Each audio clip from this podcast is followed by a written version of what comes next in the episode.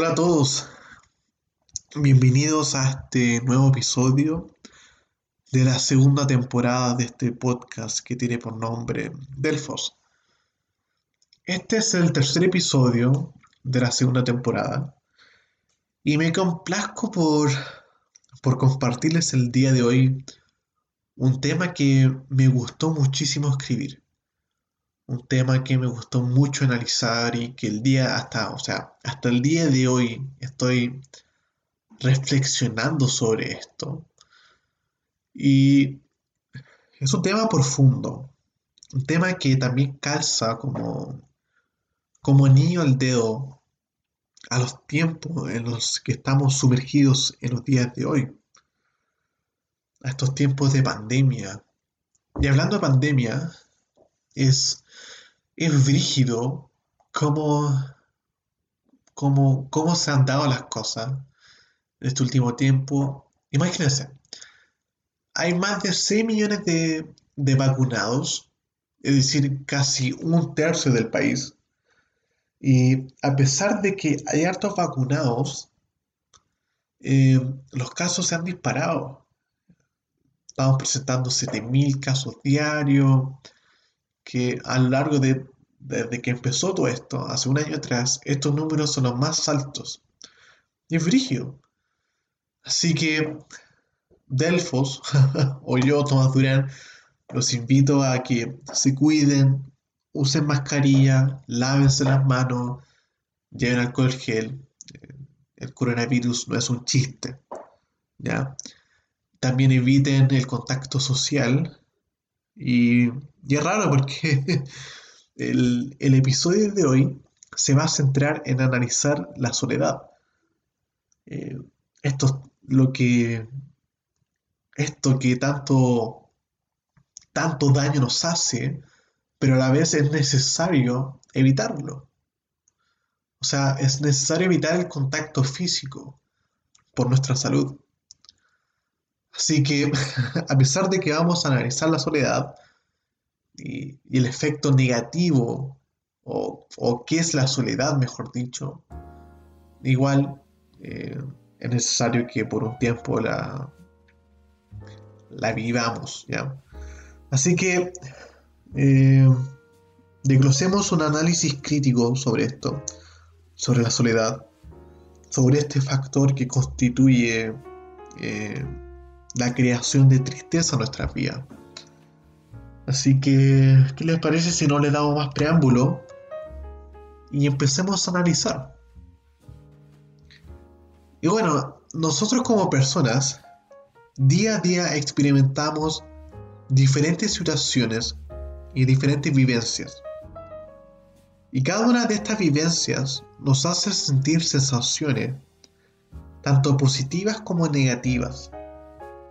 Y a medida que avanza el tiempo, vamos interiorizando estos sentimientos en nuestro ser. Y en el caso de la soledad, la persona va interiorizando este sentimiento de ausencia hasta llegar a una especie de expresión verbal de estoy solo o de no hay nadie en mi vida. Lo que provoca una gran tristeza en nuestro ser. Y bueno, ¿qué les parece si analizamos la, soledad? Y la soledad existen dos tipos, ¿ya? Por un lado tenemos la soledad emocional, la cual surge a través de la carencia o de la pérdida o ruptura, mejor dicho, de una relación íntima con otra persona, lo cual produce una sensación de vacío, una sensación que nos invade cuando alguien muy importante para nosotros, ya sea por separación, muerte o cualquier otra causa, eh, desaparece en nuestra vida. En ese momento nos vemos obligados a sobrellevar la pérdida, pero nos encontramos perdidos y sin la referencia de en las que antes nos apoyábamos para afrontar este, este día a día lo cual produce tristeza, esta, esta emoción.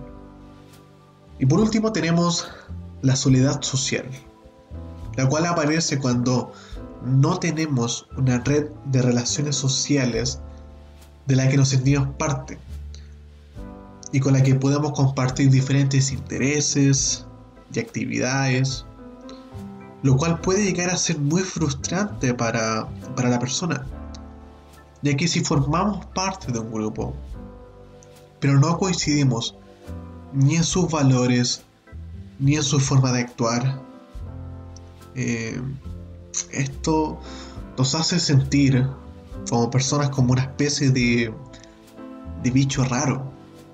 Nos hace sentir fuera de contexto. Y eso puede producir que nos aislemos. Y en las diferentes definiciones de soledad encontramos una especie de nexo. Algo que une tanto la soledad emocional como la soledad social. Y, yo no sé si se percataron o, o no. Pero hay una palabra que se repite en ambas definiciones. Y es aparece. ¿Y qué quiere decir esto? Quiere decir que no es algo que está en nosotros, que nosotros generamos, sino que todo lo contrario. Es algo que gestionamos. O en otras palabras, la soledad no recae en la sensación que sentimos, sino en cómo nosotros la gestionamos y qué es lo que hacemos con ella. Y es que a pesar de que nosotros sentimos algo en nuestro corazón, por ejemplo, en nuestro ser, la soledad es algo mucho más profundo. Y como bien vimos en los capítulos anteriores, el sentimiento de tristeza y todo lo relacionado a aquello va mucho más allá de la sensación de tristeza, de amargura, sino cómo es que estos sentimientos nos conducen a distintos comportamientos y cómo nosotros como personas gestionamos estas conductas y las encaminamos hacia algo. La soledad trae como consecuencia un actuar en nosotros por un lado tenemos el deseo de seguir nuestro instinto básico de seres sociales. Es decir, se produce en nosotros un deseo intrínseco de querer buscar compañía en distintas personas, para así poder llenar el vacío que se produjo. Pero a la vez la soledad también trae un efecto contrario. Y no todos actuamos de la misma manera frente a la soledad. Eh, hay personas que ante la presencia de soledad desean alejarse del contacto humano. Y esto puede ser debido a distintos factores, como por ejemplo las vivencias que nos han dejado las distintas relaciones sociales a lo largo de nuestra vida. Es un reflejo, un reflejo a evitar ser dañados nuevamente. Y esto es fuerte porque imagínense lo quebrado que debe estar aquella persona que en vez de querer acercarse, decide alejarse por miedo a ser quebrado nuevamente. Y esto lamentablemente se ve muchísimo. Y no solamente en la juventud, porque muchas personas asocian la soledad con, un efecto que se produce por la adolescencia, pero esto no es, no es tan así, sino es algo que podemos apreciar desde niños hasta adultos maduros. ¿Ya? Incluso más, los datos recolectados por la National Academy of Science, Engineering and Medicine de los Estados Unidos señala que uno de cada tres adultos mayores se siente solo. Uno de cada tres. Eso es una gran parte de la población. Y, bueno, eh, este dato me, deja la puerta abierta para que analicemos esto. El por qué nosotros solemos evitar las relaciones humanas tras la presentación del sentimiento de tristeza. Hay una frase que es súper profunda y creo firmemente en ella, de que nosotros como personas somos hijos de nuestra propia historia. Desde el primer momento en que tenemos interacciones con otras personas, cada vez vamos armando nuestra propia historia. A esta estructura a la cual podemos llamar yo. Y no podemos llegar a entender esta estructura si no somos capaces de ver cómo es que ha sido armada a lo largo del tiempo. Cada ladrillo tiene un trasfondo, como también este ladrillo produce un efecto en el futuro. Y bueno, nuestra historia relata quiénes somos. La soledad, o el reflejo de aislarse, mejor dicho, y puede ser debido a varios factores, como por ejemplo la vivencia de vivencias traumáticas que nos han marcado desde la infancia, como por ejemplo lo es la, la sobreprotección.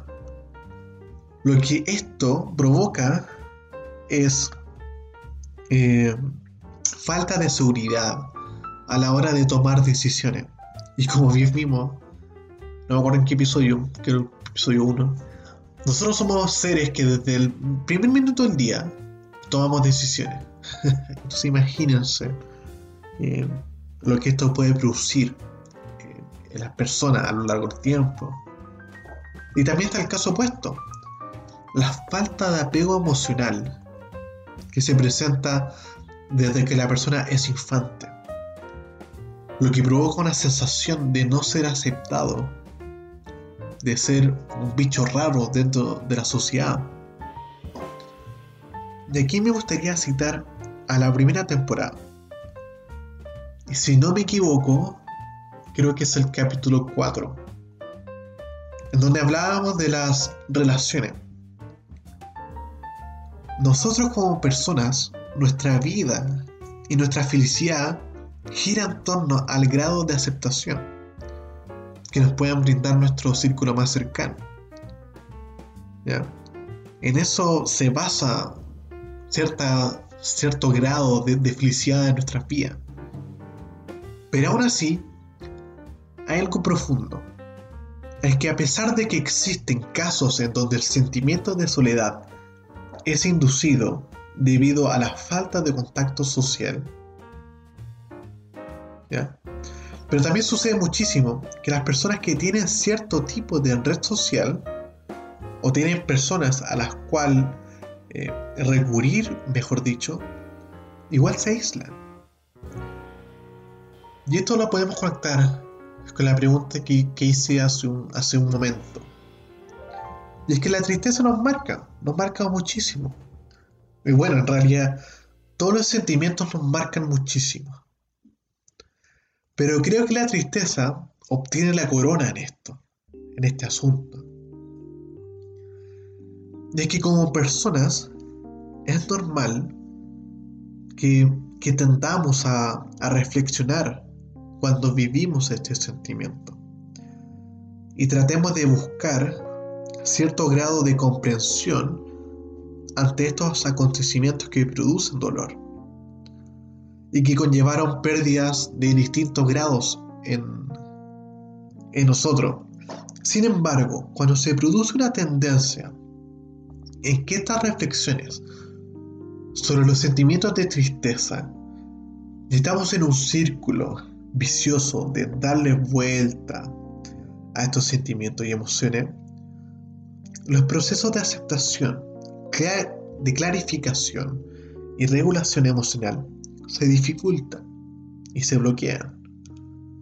Y puede, en algunos casos, evolucionar hacia problemas más graves, como lo son la depresión. Y este término se llama metacognición. Es cuando nuestra mente da vuelta en el asunto y nos trae aflicción. Y es que la tristeza es un sentimiento sumamente complejo, de verdad. Muy complejo de analizar como también es cambiante, eh, evoluciona Pero quiero volver al primer episodio. De aquí un pequeño entre paréntesis. Acostúmbrense a estos saltos, ¿ya? Porque todos los episodios van a estar basados en episodios anteriores. ¿Ya? Así que cierre paréntesis.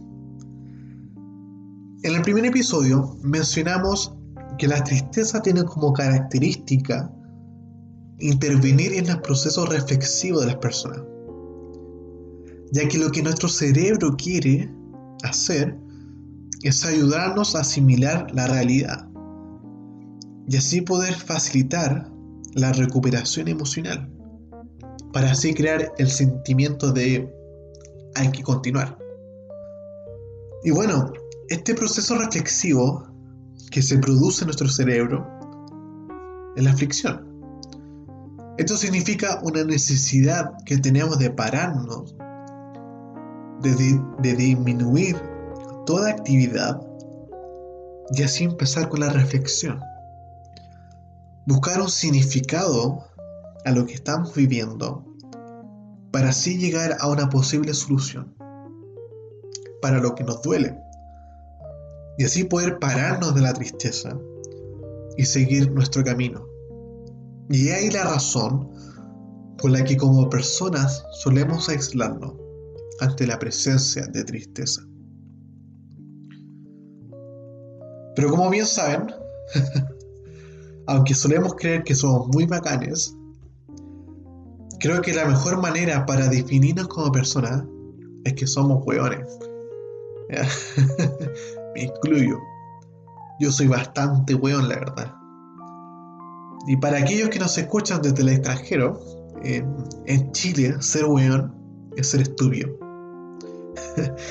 y resulta que muchas veces gestionamos mal este análisis reflexivo que nuestro cuerpo quiere hacer. O mejor dicho, lo encaminamos mal produciendo un excesivo análisis de estos sentimientos negativos y cuestionarnos excesivamente. ¿ya? Es decir, cuestionar de sobremanera nuestro actuar y nuestras capacidades como personas. Como también el juzgarnos como personas. Y esto es grave. El intento de querer salir adelante, de pararnos frente a la adversidad, decidimos seguir peleando con la marea. Y esto también puede ser debido a que somos hijos de nuestra propia historia. No todos actuamos frente a la adversidad de la misma manera. Por ejemplo, siendo muy sincero con ustedes, yo suelo tender a sobreanalizar las situaciones. Pienso mucho. Lo que me puede llevar a la profundidad es bastante y, dolorosa. Y lo único que produce este, este sobreanálisis es una confusión de la propia vivencia emocional, dificultando así nuestra necesidad de soluciones. Y en esto incluye nuestra propia aceptación como persona, cosa que es muy profunda y que analizaremos más a fondo en otro capítulo. Ya. Y, y bueno, eh, yo creo que eso responde a la, a la, a la pregunta de por qué nos aislamos.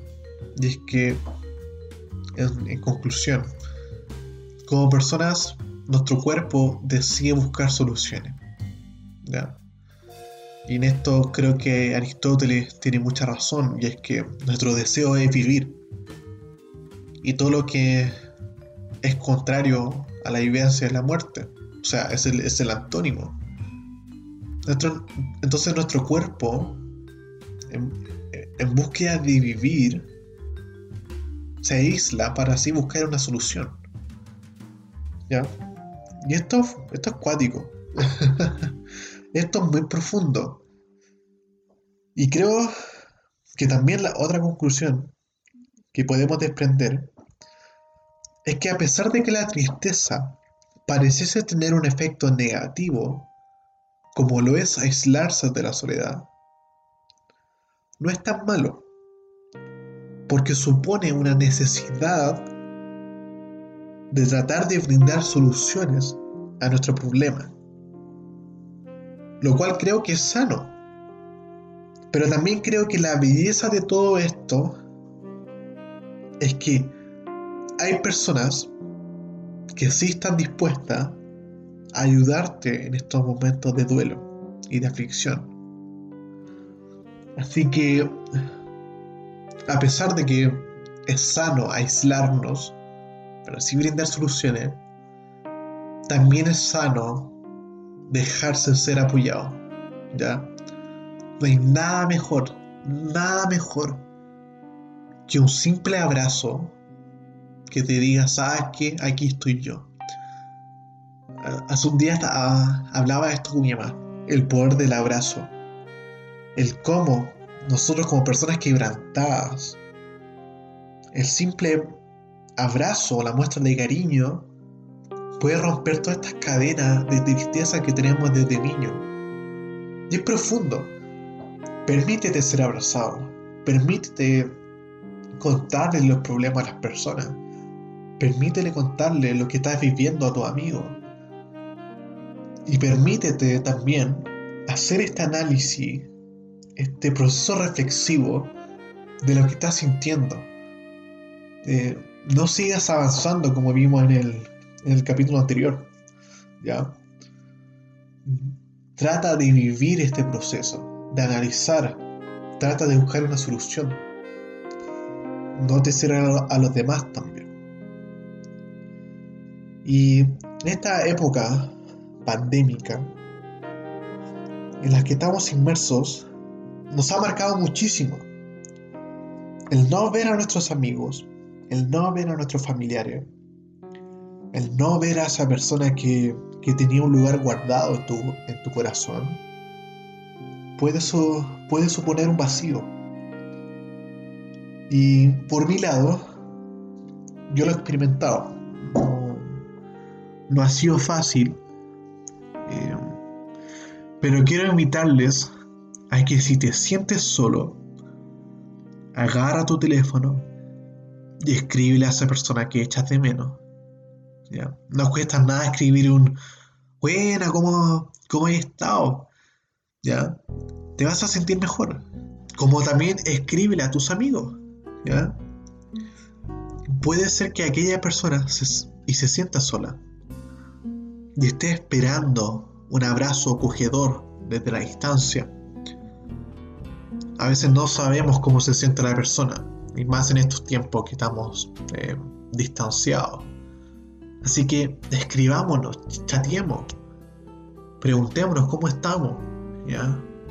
Esto es sano, esto, yo creo que esto es lo más hermoso de la amistad, el que a pesar de que estamos tristes, hay alguien que, hay, que, nos, está, que, nos, que nos quiere dar un abrazo.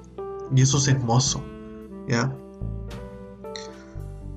Que la pandemia no suponga que estamos solos.